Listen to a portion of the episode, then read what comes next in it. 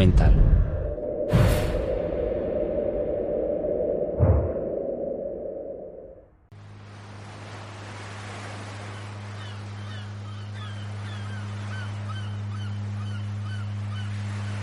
Mis amigos con los que trabajé en la resistencia fueron arrestados por los alemanes. Sí.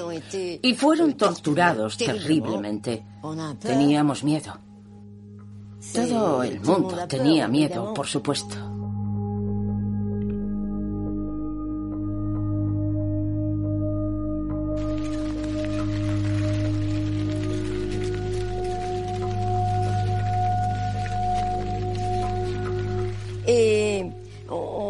Pensábamos en todas las torturas a las que nos podían someter, así que sabíamos que aquello no sería fácil. Yo transportaba muchos mensajes, papeles escritos. Tenía un montón de ellos escondidos en nuestra casa. Yo no quería escribir mensajes, porque si los alemanes encontraban el papel, se acabó.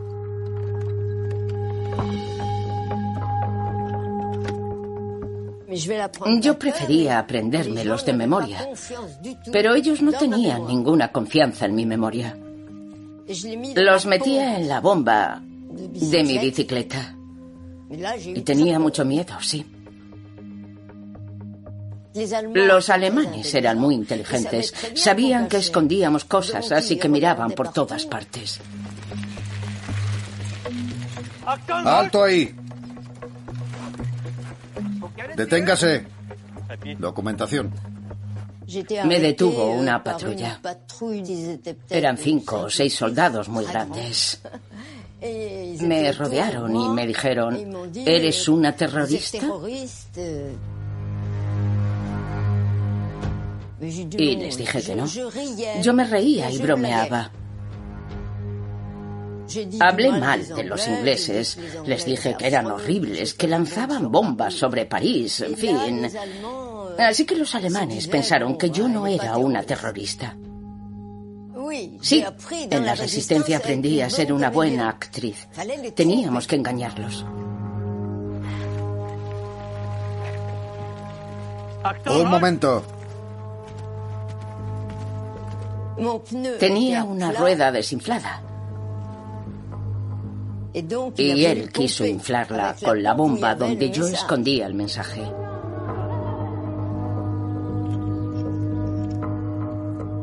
Fue horrible. Pero por suerte el mensaje no se salió.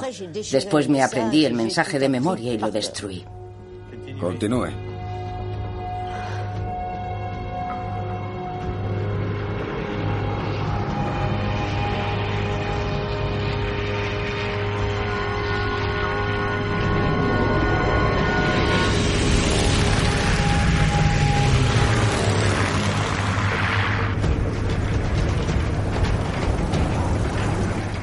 Nunca habíamos combatido.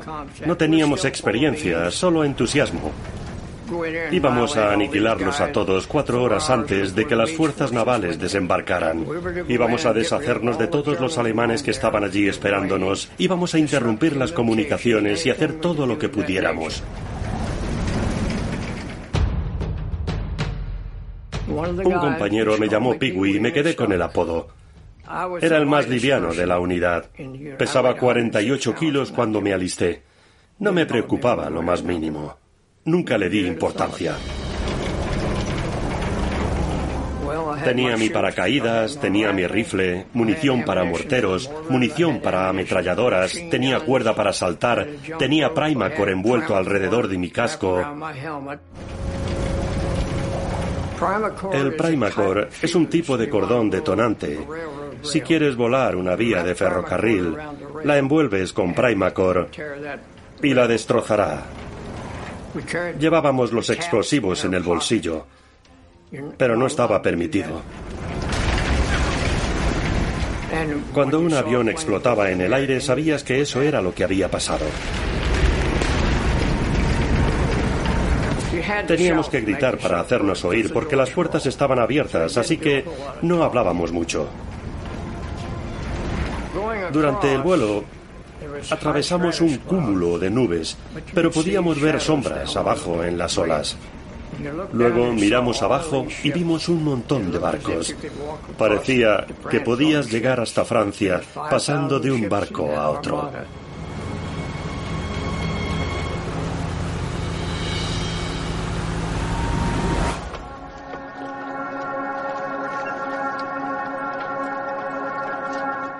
Mis instrucciones eran que nosotros, en particular, teníamos que combatir y después instalarnos. Así que estudiamos nuestros mapas y nos preparamos.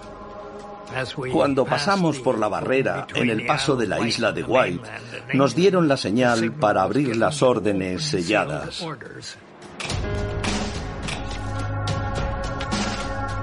Y no fue hasta aquel momento cuando se supo... Señores, el objetivo es Normandía.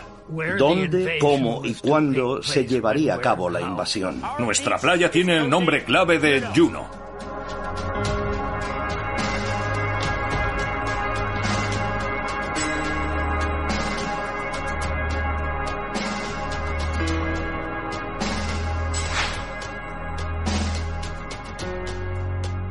Al profesar la fe judía, tanto yo como muchos de mis compañeros, sabíamos que teníamos que llegar allí lo antes posible para hacer lo que pudiéramos, para poner freno a la terrible maldición que se había desatado.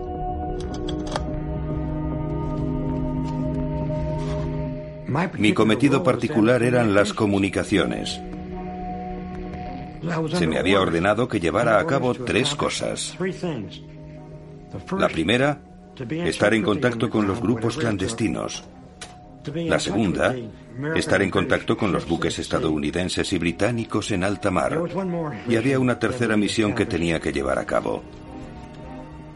Disparar al enemigo cuando fuera necesario, a toda costa.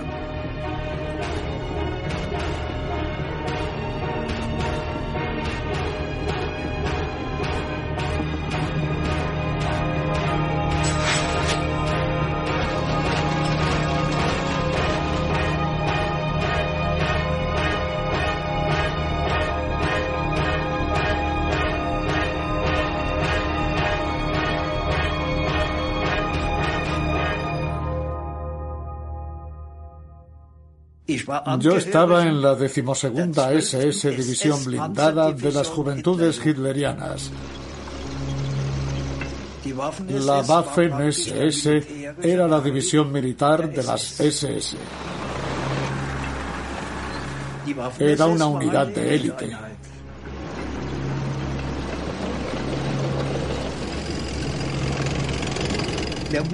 Sabíamos que la invasión se iba a producir, pero nadie sabía cuándo ni dónde.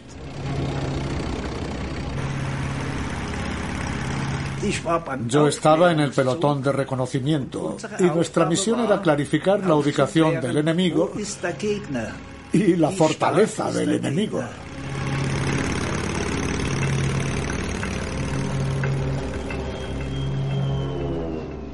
Nos topamos con un banco de nubes.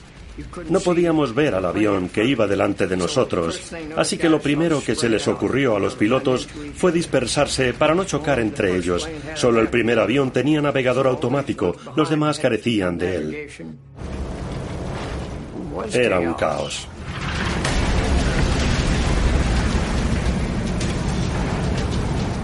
Así que lanzaban a los paracaidistas en cualquier lugar sin saber bien dónde.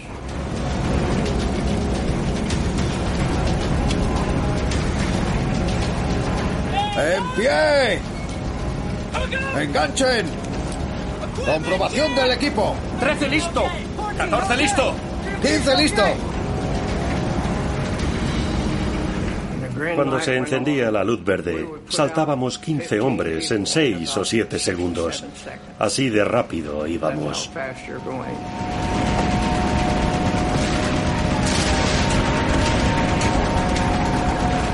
Yo salté. El cielo estaba lleno de trazadoras, de aviones estallando a nuestro alrededor. Fuego antiaéreo sacudiendo nuestro avión. Balas atravesando el avión. Fuego antiaéreo impactando en las alas y a los flancos del avión. Un ala de nuestro avión estaba en llamas. Se estrelló porque encontramos al copiloto tres días después. Saltamos desde solo 130 metros de altura. Tardas menos de un minuto en llegar al suelo, no tienes tiempo de pensar en nada.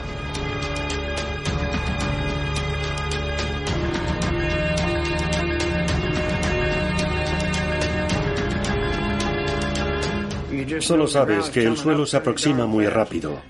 El impacto es muy fuerte. Golpeas el suelo a 27 kilómetros por hora. Caes y sales rebotado al aire. No tienes tiempo para pensar en nada.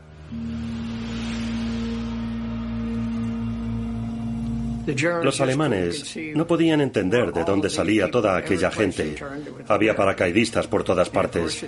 Por supuesto, era difícil para nosotros, porque no veíamos nada, no sabíamos dónde estábamos. Todo era muy confuso. El capitán Van Antwerp y Boberton quedaron enganchados en unos árboles colgando a varios metros del suelo. Los mataron con las bayonetas. No pudieron hacer nada. Que si tienes miedo, sí, tienes miedo cada minuto del día mientras estás allí, pero trabajas a pesar de tu miedo. Cualquiera que diga que no tenía miedo no dice la verdad.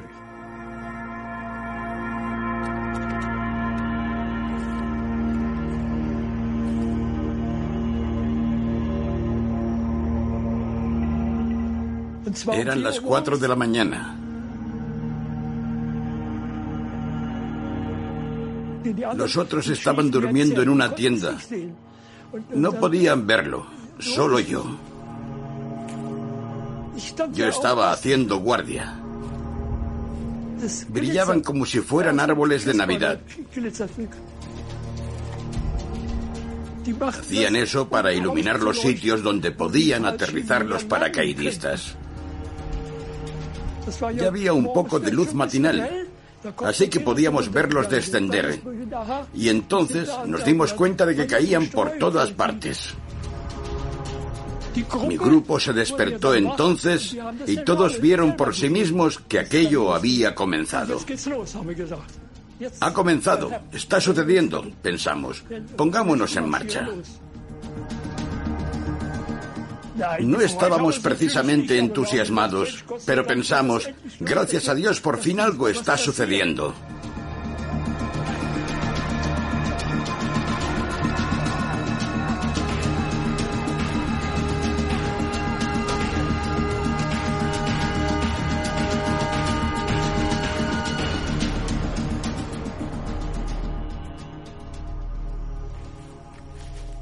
Estábamos desperdigados en un área de 50 kilómetros, pero debían haber sido ocho.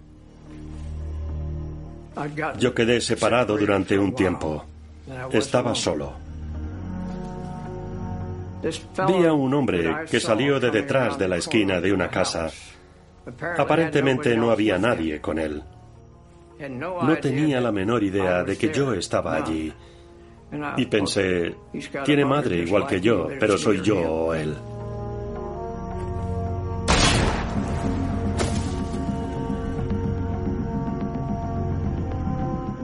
Muy raras veces sabes realmente a quién disparas.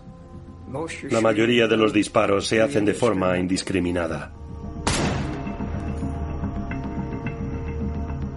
Que si eso me perturbaba, no piensas en ello, simplemente lo haces.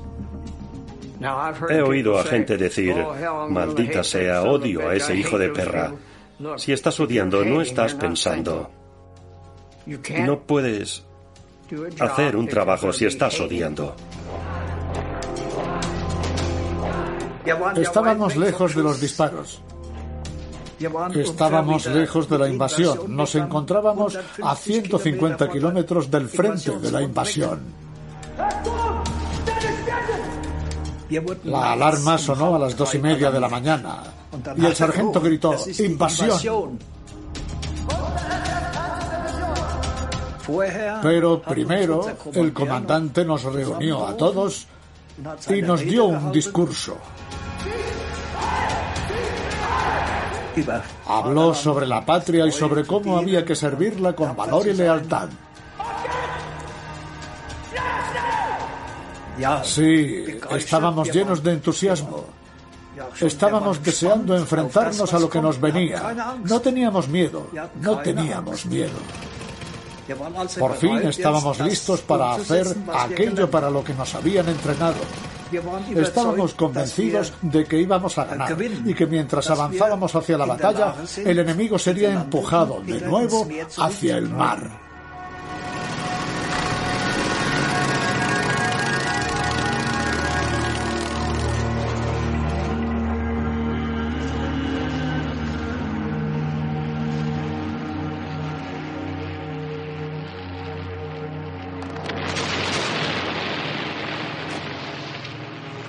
Una vez cada 10 o 15 días, los aviones aliados sobrevolaban las playas de Normandía.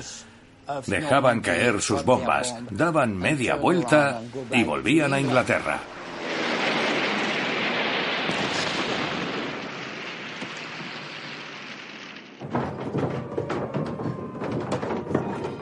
Cuando oíamos la sirena, bajábamos al sótano sin provisiones, porque sabíamos que el bombardeo duraría una hora.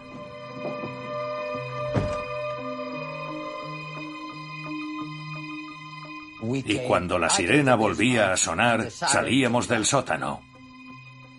La diferencia es que el 6 de junio la sirena no sonó una segunda vez.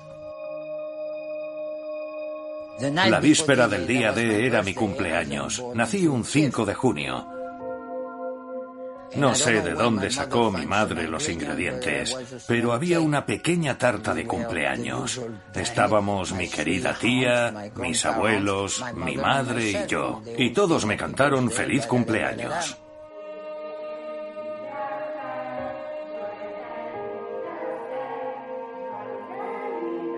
No recuerdo haber tenido un padre.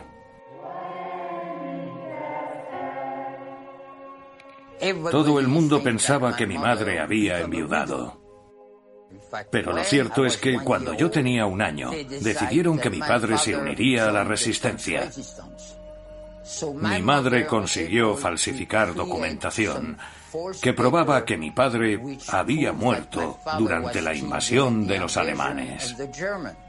Nadie sabía que mi padre estaba vivo y en la resistencia francesa, excepto mi madre.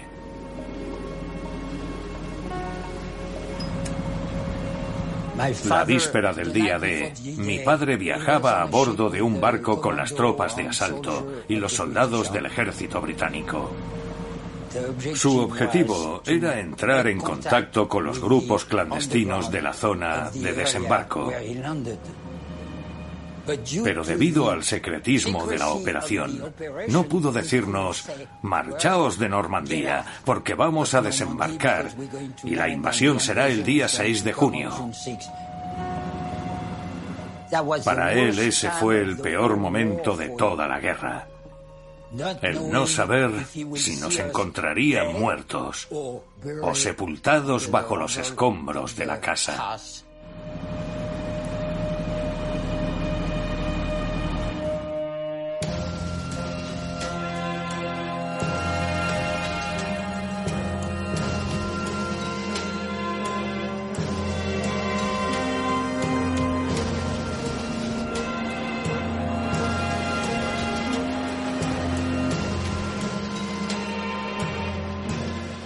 La visión de todos los barcos zarpando fue un espectáculo absolutamente maravilloso, maravilloso.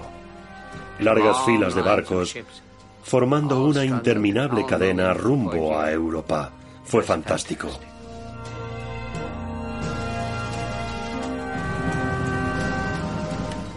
Yo tenía una cámara Beran Howell de 16 milímetros. Filmaba en color, algo que era muy poco usual. Las imágenes eran espléndidas.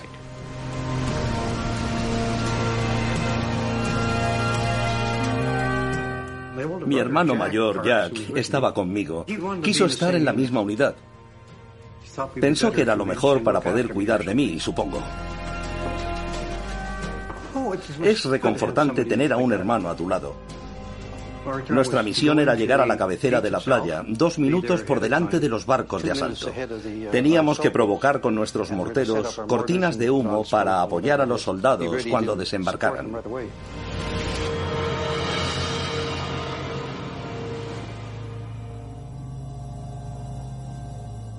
Mi barco desmanteló 40 obstáculos desde las 3 de la madrugada.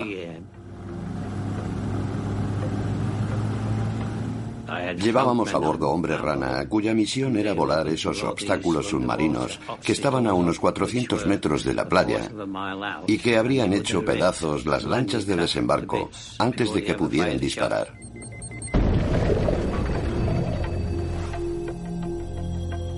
Era crucial no ser vistos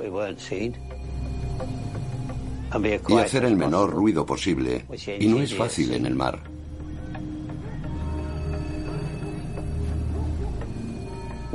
Estábamos tan cerca que oíamos las voces de los alemanes y los ladridos de los perros. También se oían las campanas de la iglesia. Un sonido sobrecogedor.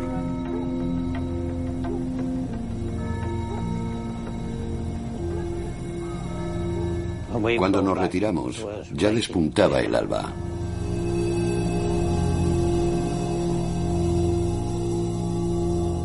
Había compañeros que tenían el presentimiento de que no volverían. Uno de mis mejores amigos, Charlie Higgins de Toronto, estaba convencido. Dormíamos en hamacas bajo la cubierta. Yo estaba adormilado. Miré hacia la hamaca de Charlie y no estaba. Pregunté, ¿dónde diablos está Charlie? Alguien dijo que había subido a cubierta. Subí inmediatamente y me lo encontré apoyado en la barandilla. No voy a conseguirlo, me dijo. Me quedé un poco sorprendido y le dije, no hables así, por supuesto que vas a conseguirlo. Entonces dijo, te debo un par de chelines. Y yo le respondí, bueno, ya me pagarás cuando puedas, eso no me preocupa. Pero me dijo, no voy a volver, Alex. Yo le dije, no digas eso, Charlie. Cuando eso se apodera de ti, estás acabado.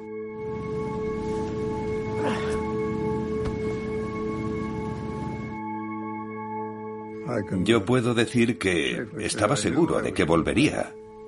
Tenía toda la confianza del mundo en que regresaría.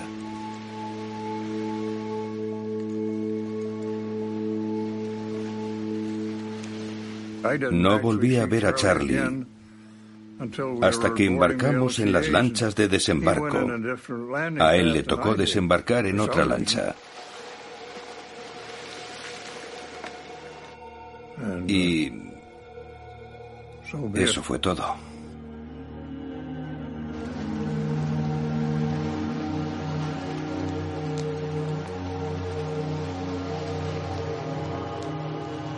Nos dijeron que las bajas podían estar entre el 25 y el 30%.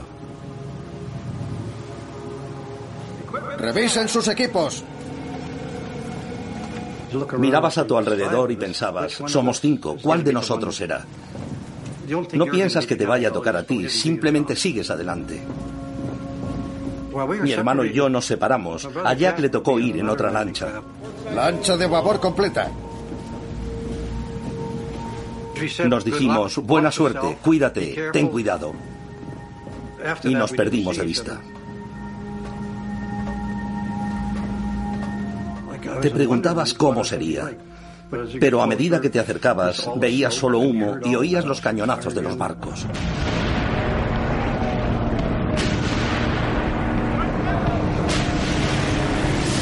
Pasaron algunos aviones sobre nosotros. El ruido era ensordecedor.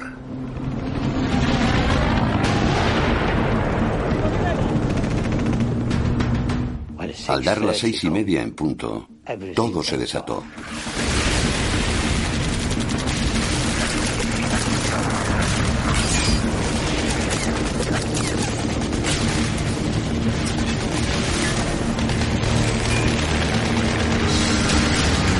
Explotaban minas. Los proyectiles de los morteros silbaban.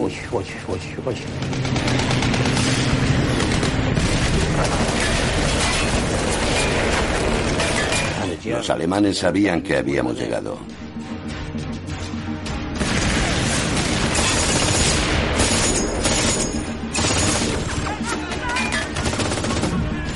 Y se desató el infierno. La invasión había comenzado.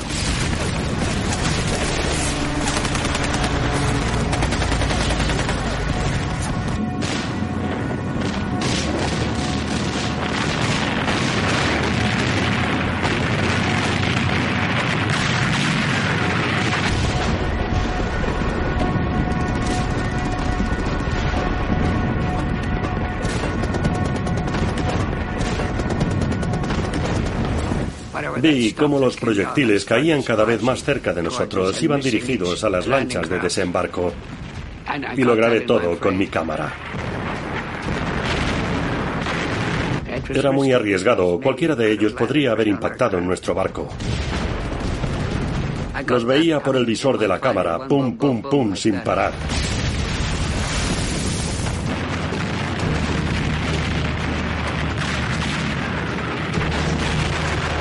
Fue muy emocionante.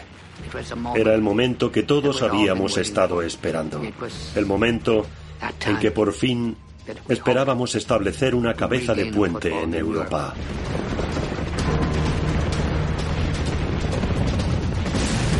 Y al fondo, en la playa, vi el comienzo de los bombardeos como pequeños destellos lejanos. Así fue el comienzo del día de... Fui testigo. A medida que nos acercábamos, una lancha de desembarco llena de soldados canadienses pasó junto a nosotros. Iban todos con la mirada clavada al frente, llenos de inquietud.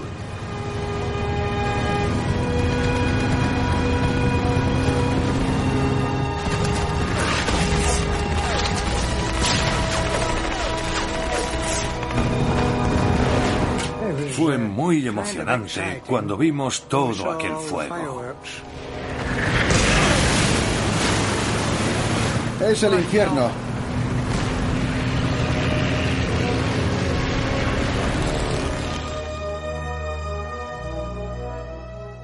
Era como la noche de Guy Fawkes, solo que cien veces peor.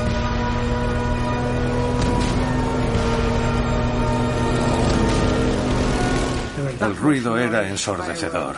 Había fuego, destellos y explosiones. Pero lo disfruté como si fueran fuegos artificiales.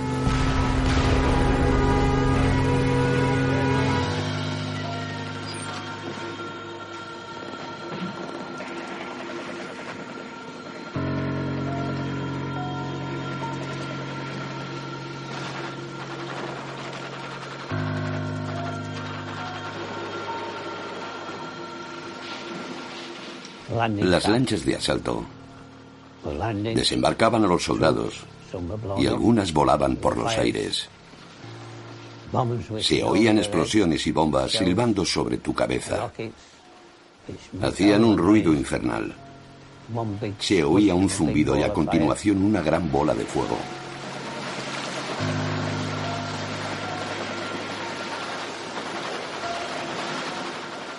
Éramos muy jóvenes. 17 años. Había soldados incluso más jóvenes, con 16. Algunos ni siquiera llegaban a bajar de la lancha. Los disparaban y se ahogaban. Había cuerpos por todas partes y lanchas volcadas. Un verdadero caos. Pero los soldados seguíamos avanzando.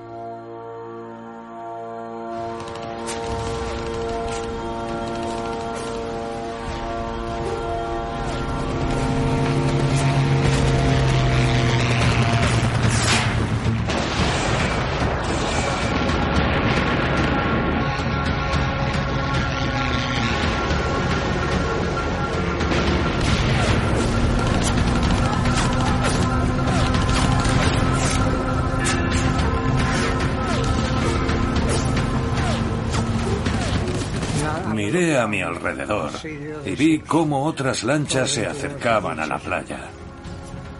Y cuando íbamos a desembarcar, el conductor de nuestra lancha se las ingenió para acercarnos a apenas dos palmos de la playa. Así que saltamos sobre unos 10 centímetros de agua.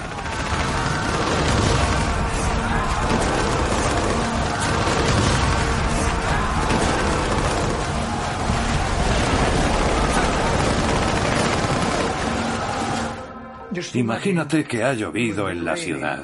Vas caminando por la calle y sin darte cuenta pisas un gran charco de agua. Vaya, mira mis calcetines, están empapados.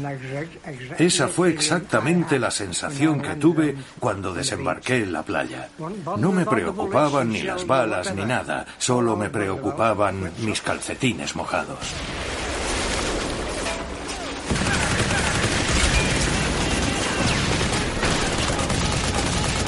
Ahora me doy cuenta de que fue la adrenalina lo que me hizo seguir.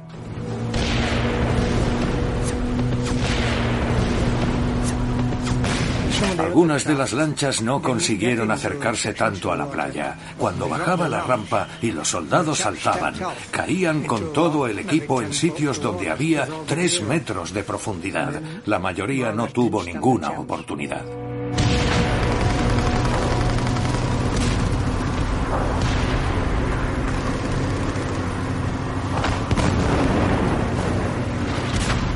Estábamos lejos de la playa. A medida que nos acercábamos, las olas se encrespaban cada vez más y soplaba un intenso viento.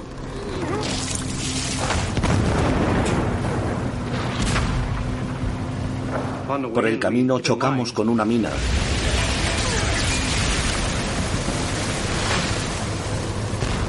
Y un proyectil golpeó donde estaba el que manejaba la compuerta. Estaba herido porque le había alcanzado la metralla, pero aún así fue capaz de bajar la compuerta.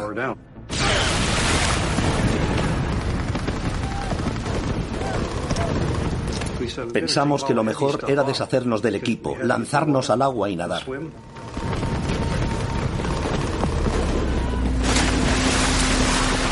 Pude sentir la fuerza del agua empujándome de izquierda a derecha. Lo único que veía era una enorme sábana blanca llena de estrellas.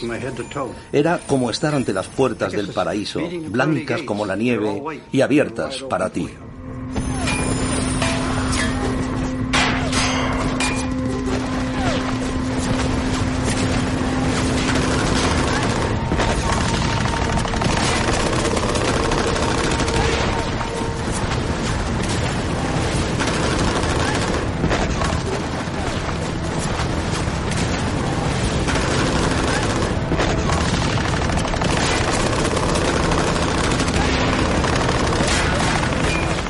Cuando llegué por fin a la playa, los soldados que nos habían precedido ya se habían puesto a cubierto, así que me refugié junto a uno de ellos. Recuerdo su nombre, era el cabo Scaife. Lo conocía. Empecé a hablar hasta que me di cuenta de que estaba muerto.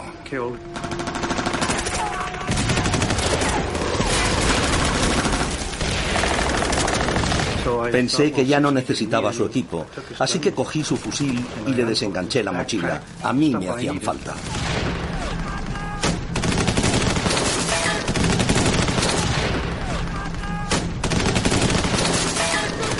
El martilleo de las ametralladoras era ensordecedor.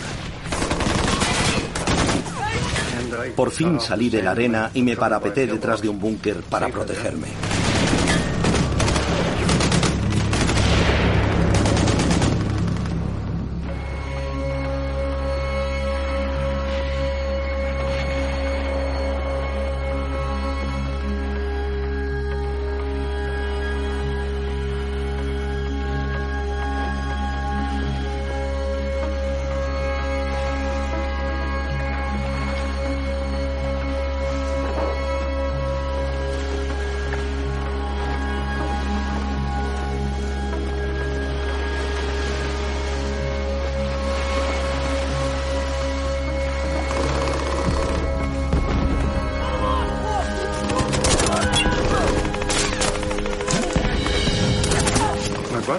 Más tarde llegó mi hermano. No sé cómo lo hizo, pero me localizó.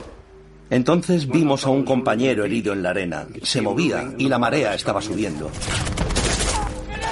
Era el cabo Martin, procedía de la costa oeste. Entre los dos lo incorporamos y nos dijo, abrazadme, tengo frío.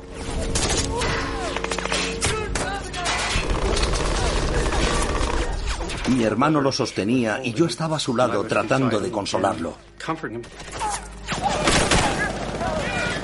Echaba espuma por la boca. Estaba mortalmente herido en el pecho y en el estómago. Lo estuvimos sosteniendo los dos, turnándonos.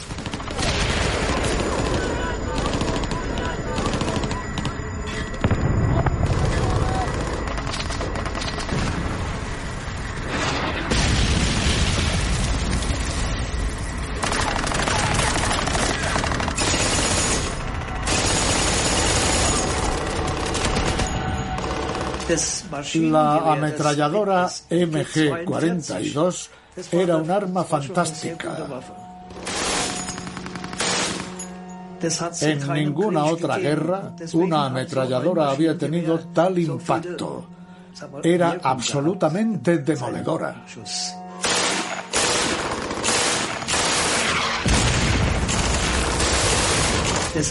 Tenía una increíble cadencia de tiro, 2.000 disparos por minuto. La llamábamos la Sierra de Hitler porque hacía un sonido parecido al de una sierra.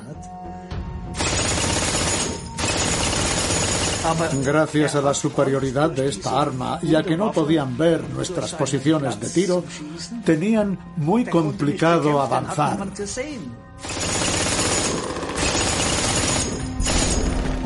Solo teníamos que apuntar con la ametralladora. Y era como segar el trigo con una guadaña. De cada mil disparos apenas fallabas unos cuantos.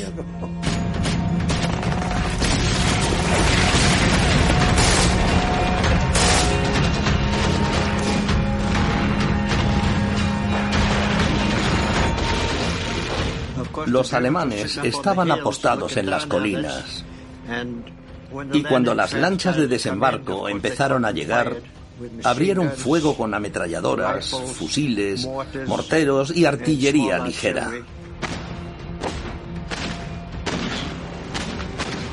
Algunas de las lanchas de desembarco volaron por los aires sin dejar ningún superviviente.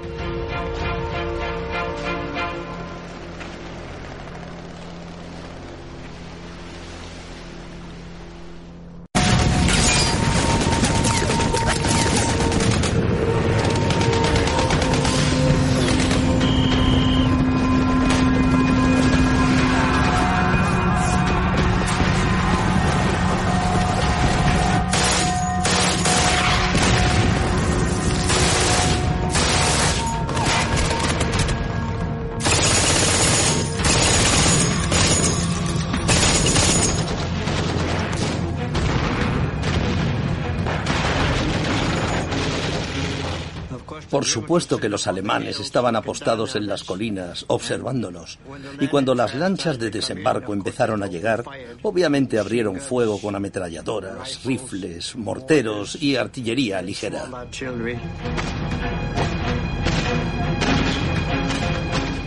Algunas lanchas de desembarco quedaron hechas pedazos y murieron todos los hombres que iban en ellas.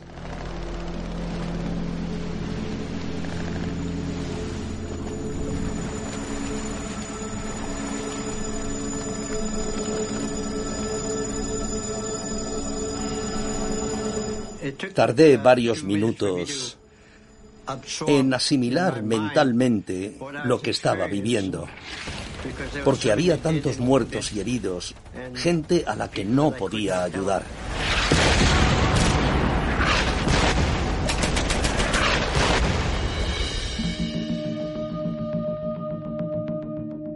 Provengo de la nación indígena Penobscot cuando era niño, crecí en un ambiente de discriminación.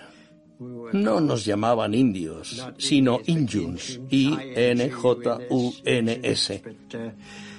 Pero cuando me alisté en el ejército y me asignaron la tarea de ayudante médico en una compañía de infantería, no tuve problemas. Me aceptaron totalmente. Durante la instrucción nos ponían en fila y nos decían, este grupo vais a ser cocineros, vosotros vais a ser médicos, vosotros conductores de camiones. Así fue como me eligieron. No tenía experiencia médica previa.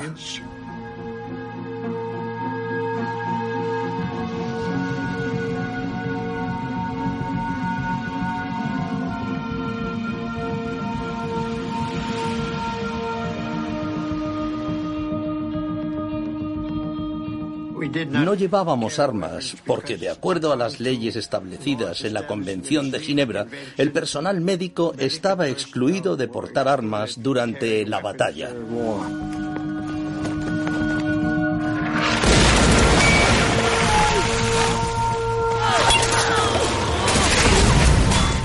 Cuando volví la mirada hacia la playa, vi tantos hombres heridos, muchos tan malheridos que no podían moverse, no podían hacer nada. Y la marea subía tan rápido que estaban condenados a ahogarse. Yo estuve intentando salvar a aquellos hombres que habían resultado heridos, moviéndolos a un lugar seguro donde no llegara el agua.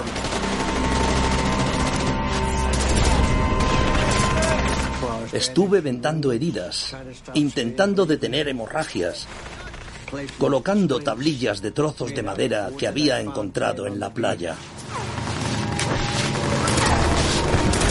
y administrando morfina para el dolor.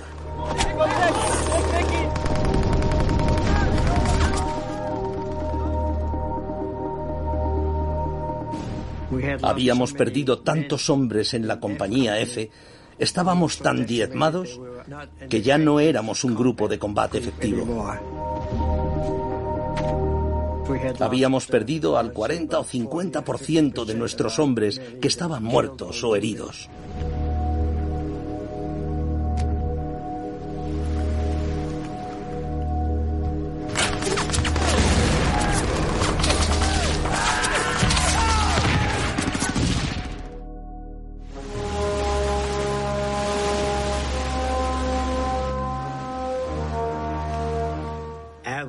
Estaba en el batallón de globos de barrera, en el 302 batallón de globos de barrera. Yo era afroamericano y nunca había un blanco volando globos.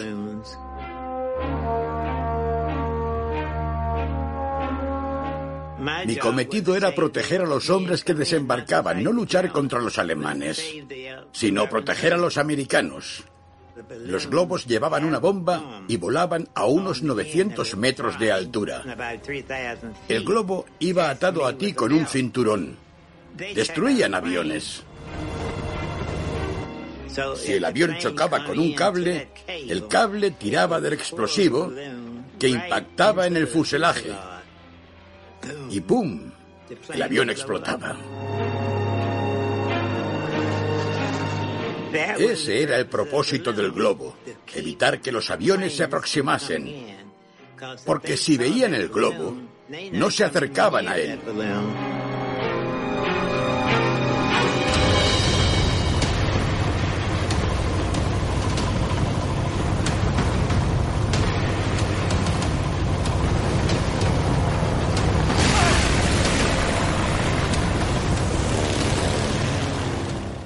Peligro era que el viento lo empujara hacia ti, porque podías explotar el globo tú mismo.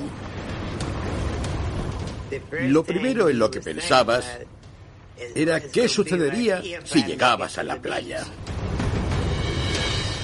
¿Me abatirán antes de llegar a la playa?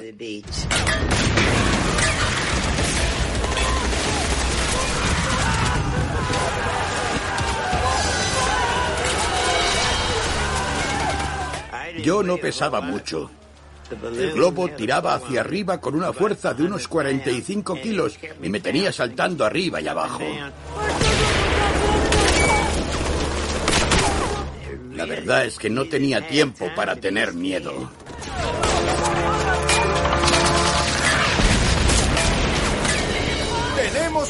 ¡Tenemos un búnker frente a nosotros! ¡Necesitamos cobertura en la playa de inmediato! ¡Cambio! Mi cometido era estar en contacto con los elementos del regimiento para indicarles hacia dónde avanzar o qué posiciones debían mantener.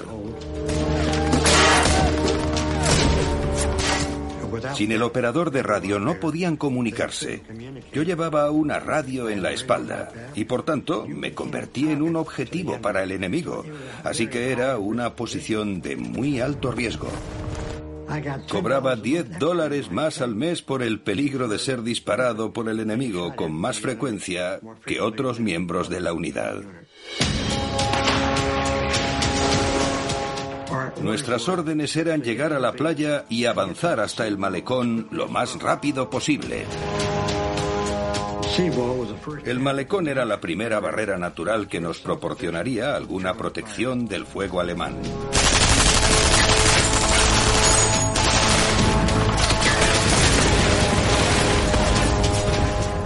Estuvimos bajo fuego intenso. Muchos compañeros cayeron. Reptar era lo más seguro y así avanzábamos, por la arena, apoyándonos en los codos y las rodillas, sujetando el arma entre los brazos. Se perdieron muchas vidas. Cuerpos destrozados volaban por los aires. El olor era intenso. El olor a pólvora era intenso. Y ayudar a los compañeros heridos era algo que teníamos que dejar a los médicos que estaban desembarcando. Compañía E, reportando 40% de bajas. Repito, 40%. Un soldado había sido gravemente herido. Tenía el abdomen abierto por los disparos. Sus intestinos estaban desparramados por la arena. Era imposible que sobreviviera. Gritaba a sus compañeros, ¡disparadme!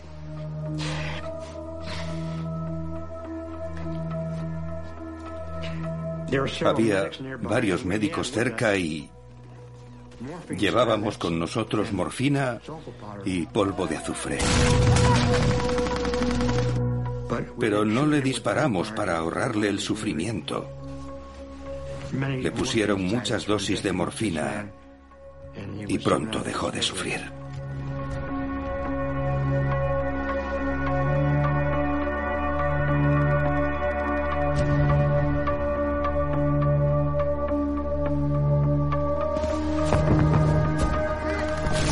Llegué a la playa. El fuego provenía de la colina. Y el globo no duró mucho tiempo, así que me lo desaté y seguí avanzando.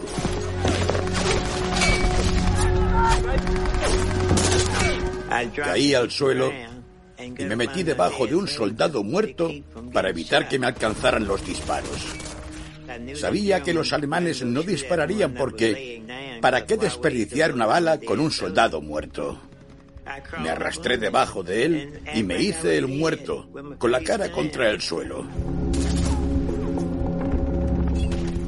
Me salvó la vida. Si pudiera hablar con él, le daría las gracias. Pero estaba muerto. No había nada que pudiera hacer por mí y nada que pudiera hacer yo por él.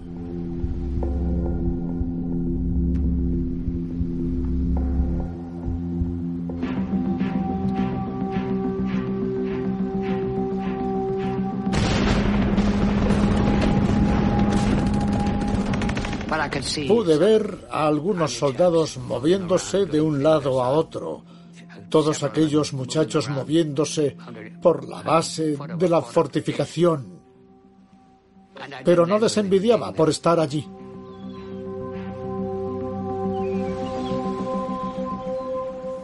Había muchos muchachos antes del día D que presentían que no iban a volver.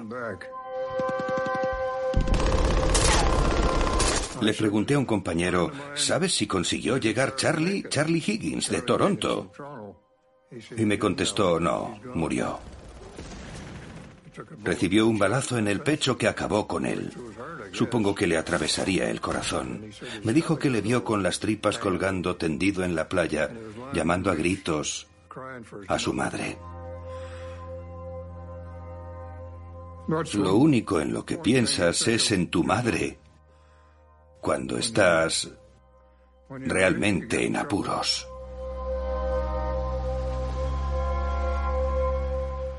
Yo no vi a Charlie herido. La verdad es que no quise verlo porque no podía hacer nada por ese pobre muchacho. Así que aquello fue lo último que oí de él.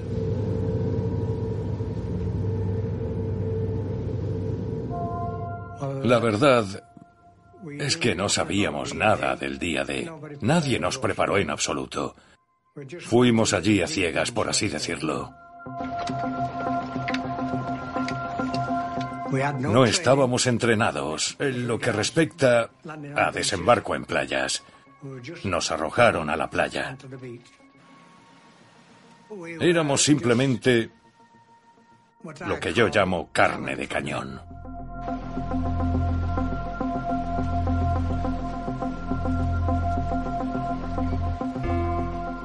Mucha gente del primer reclutamiento se alistó tres años antes de la guerra, porque sus familias estaban en apuros.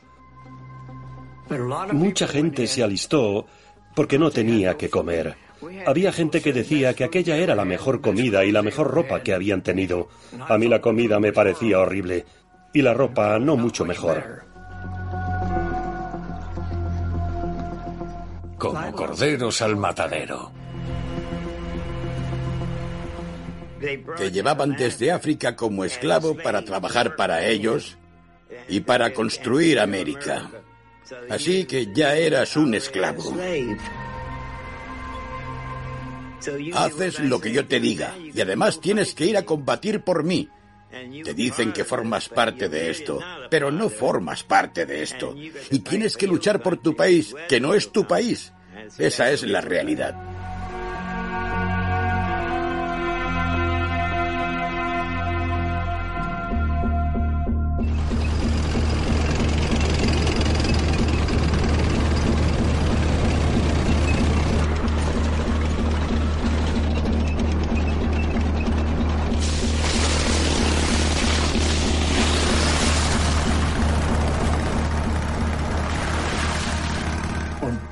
Los que estábamos en los grupos de reconocimiento colocábamos señales en diferentes intersecciones para que las tropas que nos seguían supieran a dónde ir.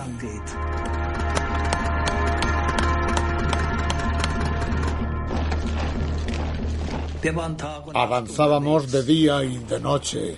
Con nuestros jefes no había condicionantes ni objeciones.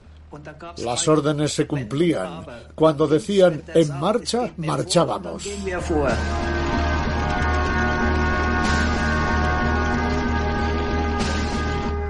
Nuestro primer objetivo era Caen.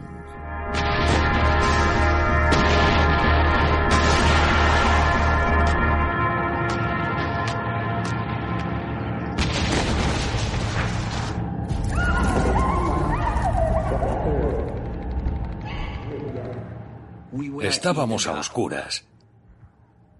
Yo estaba en el regazo de mi abuelo, que tenía las dos manos sobre mis oídos porque estábamos oyendo mucho ruido.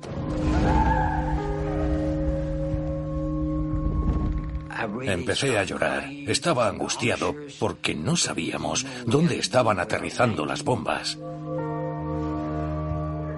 Teníamos la sensación de que podíamos acabar bajo los escombros y morir con la casa derrumbada sobre nosotros.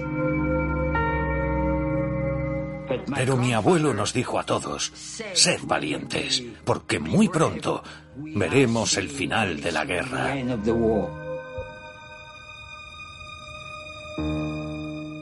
Algo no era normal allí, pero nos iba a devolver la vida normal.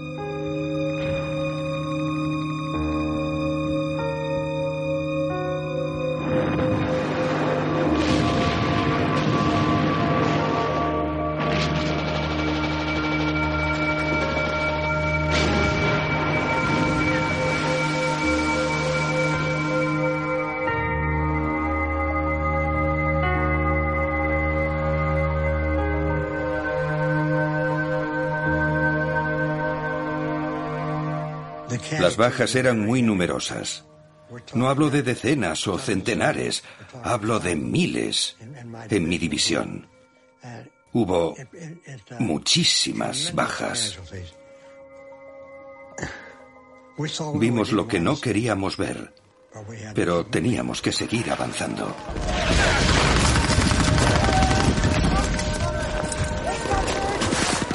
Y yo tenía que mantener la radio funcionando, era mi cometido. ¡He llegado! ¡He llegado a la playa! ¡Cambio! Tenía miedo. Estaba muerto de miedo y aquello no me ayudaba.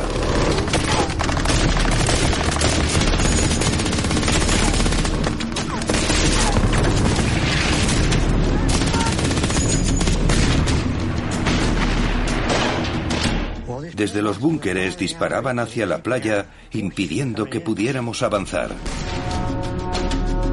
Ni siquiera podíamos verlos, ni abrir fuego contra ellos con facilidad. Estaban dentro de búnkeres, protegidos por hormigón.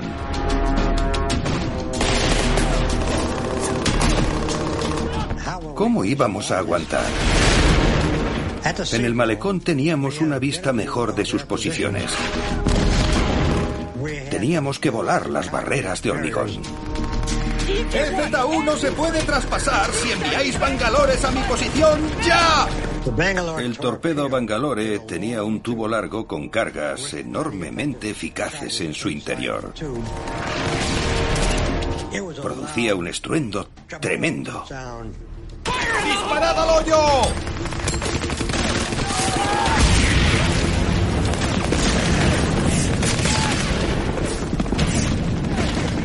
Había escombros de hormigón volando por los aires.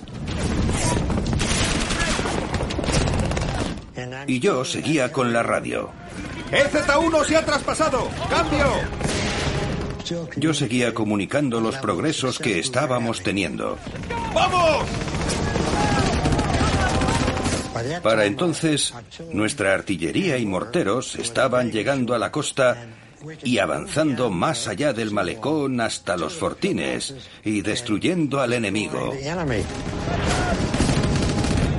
Podíamos tomarnos un respiro, podíamos avanzar y con suerte salir de la playa. Fue un paso muy importante. Es posible que salvara toda la operación de desembarco.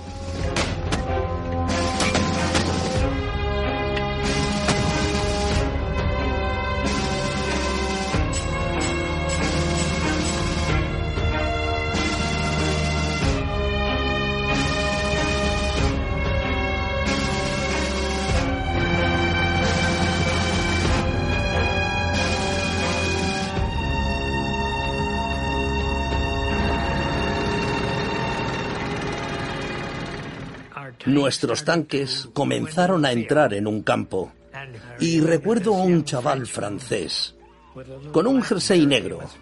Debía de tener 12 o 13 años.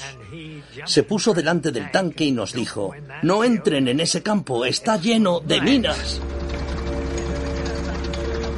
Me dijo, los alemanes me obligaron a ayudarles a colocarlas. Le pregunté, ¿eso hicieron? Y contestó, sí. Yo le dije, enséñanos el camino, ni hablar. Entonces levanté mi rifle y dije, siéntate en el tanque y enséñanos cómo entrar. Y lo hizo. No perdimos ningún vehículo ni ningún hombre. ¡A la derecha! ¡A la derecha! Tuvimos muchísima suerte de toparnos con aquel muchacho. Y estoy seguro de que después se fue volando a casa con su madre.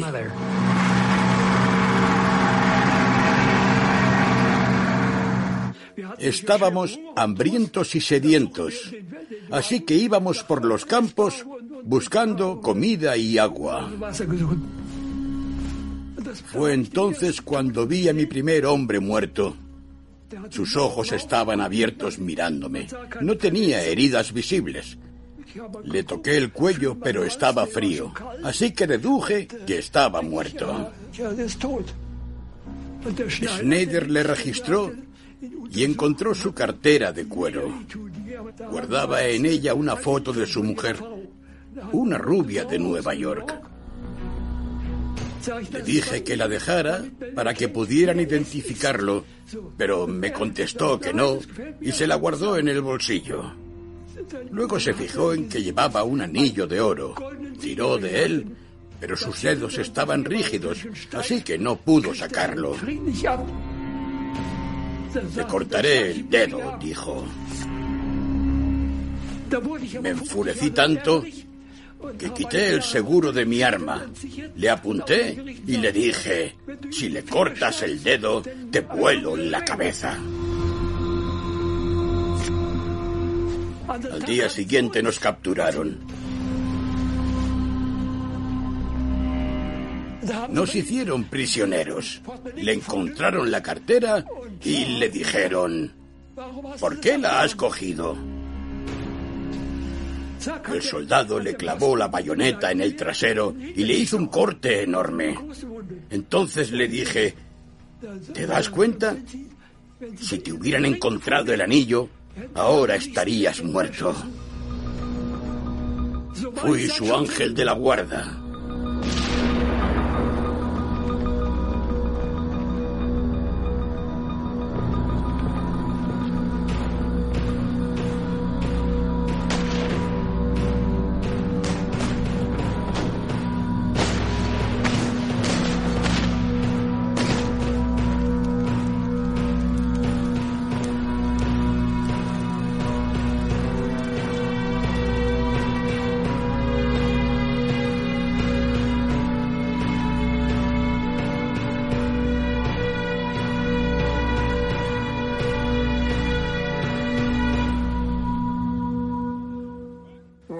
Prisioneros alemanes estaban muy contentos de rendirse. Veían que la guerra se inclinaba a nuestro favor. Por supuesto, nos disparaban y oponían alguna resistencia, pero en cuanto alguien ondeaba una bandera blanca, se rendían todos. Salían corriendo con las manos en alto. Los hacíamos prisioneros y los enviábamos a Inglaterra sin un rasguño. Ir a un campo de prisioneros inglés significaba estar bien cuidado y alimentado, así que no estaban descontentos de ir a Inglaterra.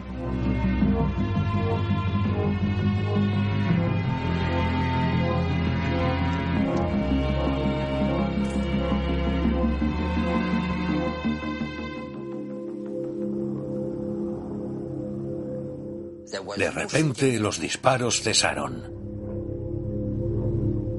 Mi madre quiso salir de la casa. No, quédate, no salgas. Todo el mundo le decía, no salgas, no salgas. Pero mi madre era una persona bastante testaruda. En el fondo de su alma, nunca perdió la esperanza de encontrar a su marido.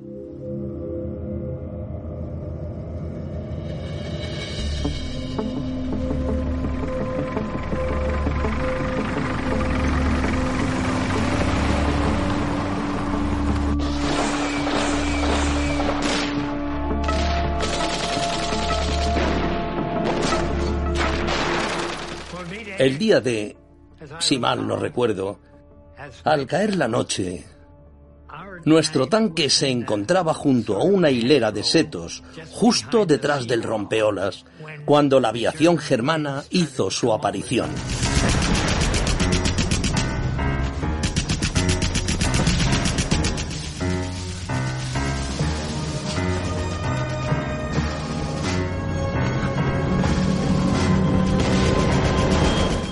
El cielo se llenó de aviones alemanes, reflectores y proyectiles antiaéreos.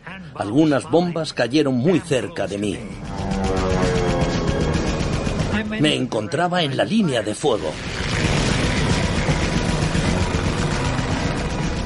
El espectáculo de fuegos artificiales era increíble.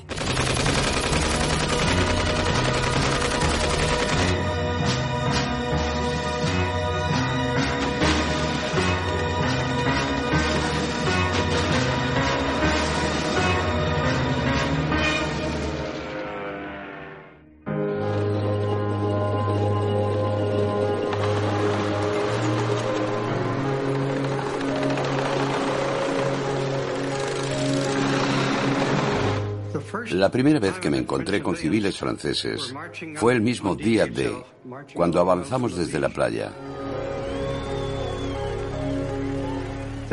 Había algunos civiles parados a lo largo del camino.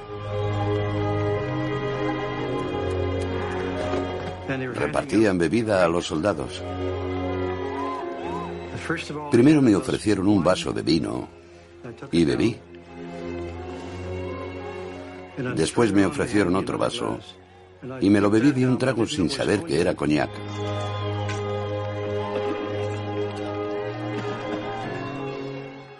Noté que me subía hasta los ojos. Ya sabéis lo fuerte que es el coñac y dije, cielo santo, ¿qué era eso? Es coñac. En Normandía hacen el mejor coñac de Europa. Esa fue la primera vez que lo probé.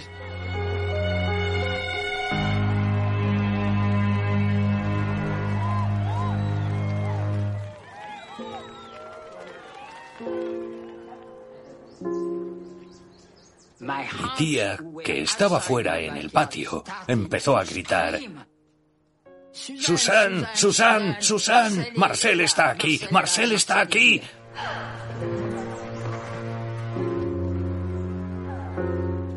Yo no sabía que era mi padre.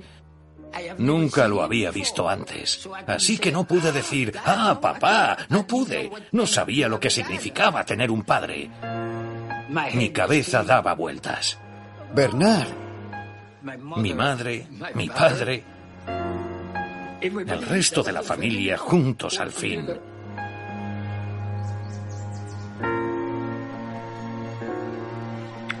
Lo siento. Por la familia. Por Francia. Estamos todos juntos. Estábamos todos juntos y felices, como en las fotos en las que yo tenía un año. Y eso es todo, discúlpenme.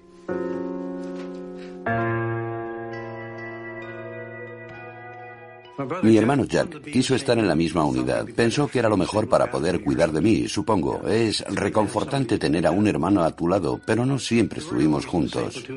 La lancha de babor está completa. Tras el desembarco, no volvimos a vernos. Jack y yo no pudimos despedirnos. No supimos nada el uno del otro hasta una semana después, cuando publicaron la lista de desaparecidos o muertos en combate.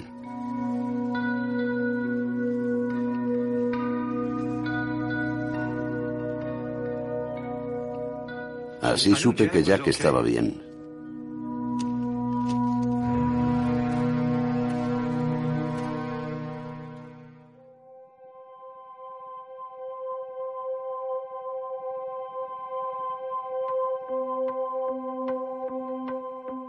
Lo que sucedió aquel día fue un éxito cuyas implicaciones la gente ni siquiera puede imaginar.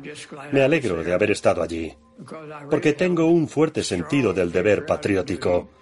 Suena un poco cursi, pero es así. Si tus habilidades son necesarias, tu obligación es ir. Considero todo un honor y un privilegio haber formado parte de la historia. Es un legado que me sobrevivirá y a todos nosotros. Nací en 1925. Hace ya mucho tiempo. Tengo 93 años. Han pasado 75 años. No creía que duraría tanto. Saber que estuve en el día de y logré sobrevivir es un orgullo para mí. Pero siempre pienso en los que nunca regresaron.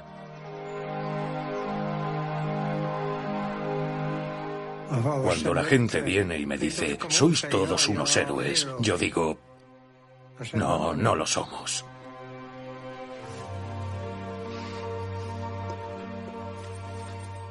Los héroes siguen allí.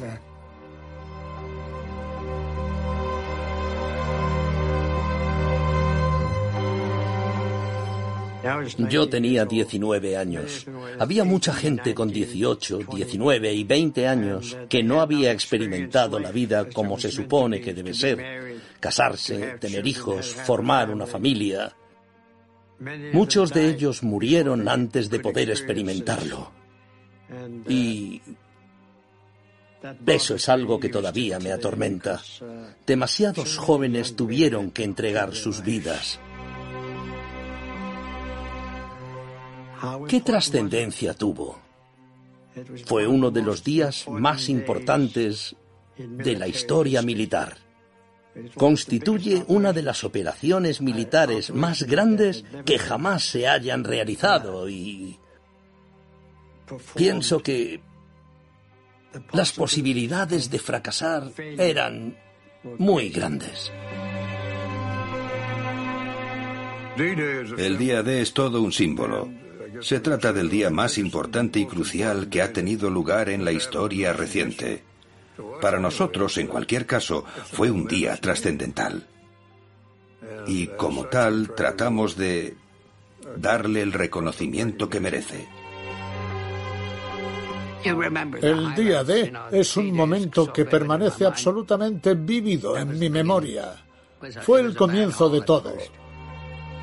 Hubo muchas bajas al principio, pero la unión de todas las fuerzas logró finalmente una gran invasión. Fue el momento más maravilloso de toda nuestra vida, que nunca volveremos a vivir. Nunca.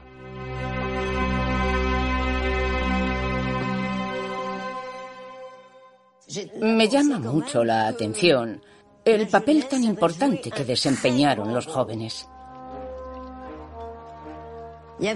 Había muy poca gente mayor en la resistencia. Éramos sobre todo jóvenes. Obviamente es terrible ver morir a gente tan joven como mi amigo, el que me introdujo en la resistencia. Nunca volvió, lo mataron. Y eso me produce un sentimiento de profunda tristeza. Todos esperábamos que el día de tuviera éxito, porque de lo contrario habría sido una catástrofe.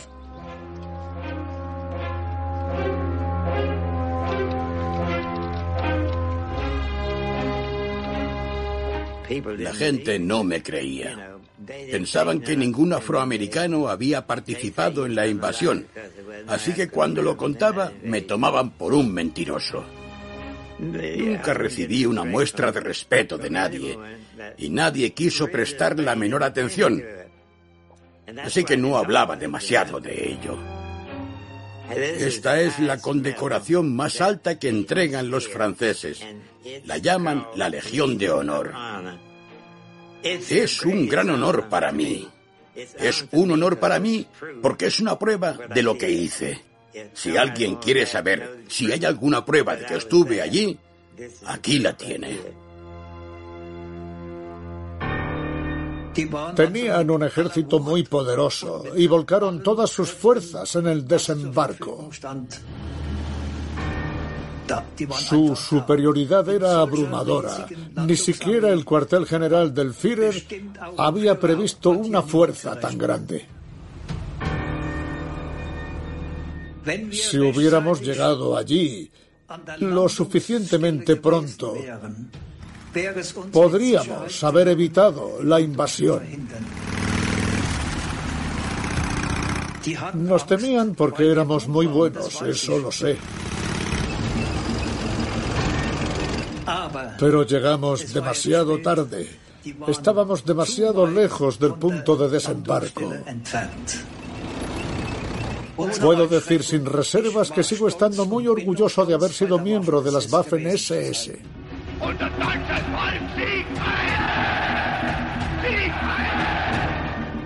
No era fanatismo lo que nos impulsaba, sino nuestro coraje y nuestro sentido del deber. Habíamos aprendido a morir por la patria. Esa es la ideología con la que luchamos. Por eso fuimos tan valientes.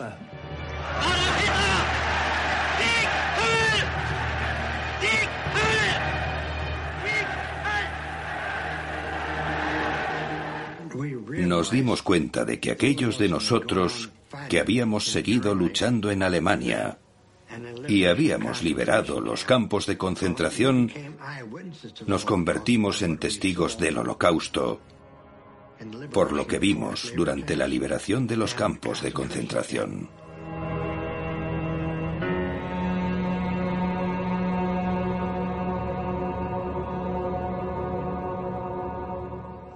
Encontramos dos o tres mil cadáveres en los terrenos de aquel campo. El olor era indescriptible. Lo primero que te preguntabas era, ¿quiénes son estas personas? Son seres humanos. ¿Cómo llegaron aquí? ¿Qué hicieron para merecer esto? Nuestra obligación es contarle la historia a la juventud. Tenemos que contarlo, no nos podemos callar, debemos luchar contra eso con todas nuestras fuerzas. Todavía estamos en guerra.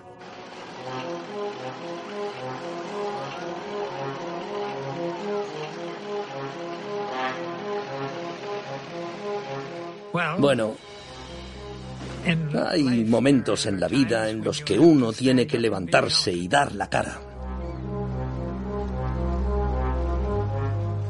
Puedo decir que estoy orgulloso de que, junto con otros muchachos de mi ciudad natal, cumplimos con nuestro deber.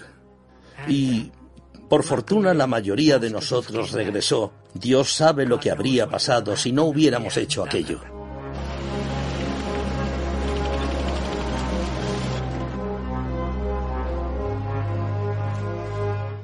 Yo solo fui un soldado más de una gran invasión. Eso es todo. Si tuviera que volver a hacerlo, lo haría, si aún tengo fuerzas.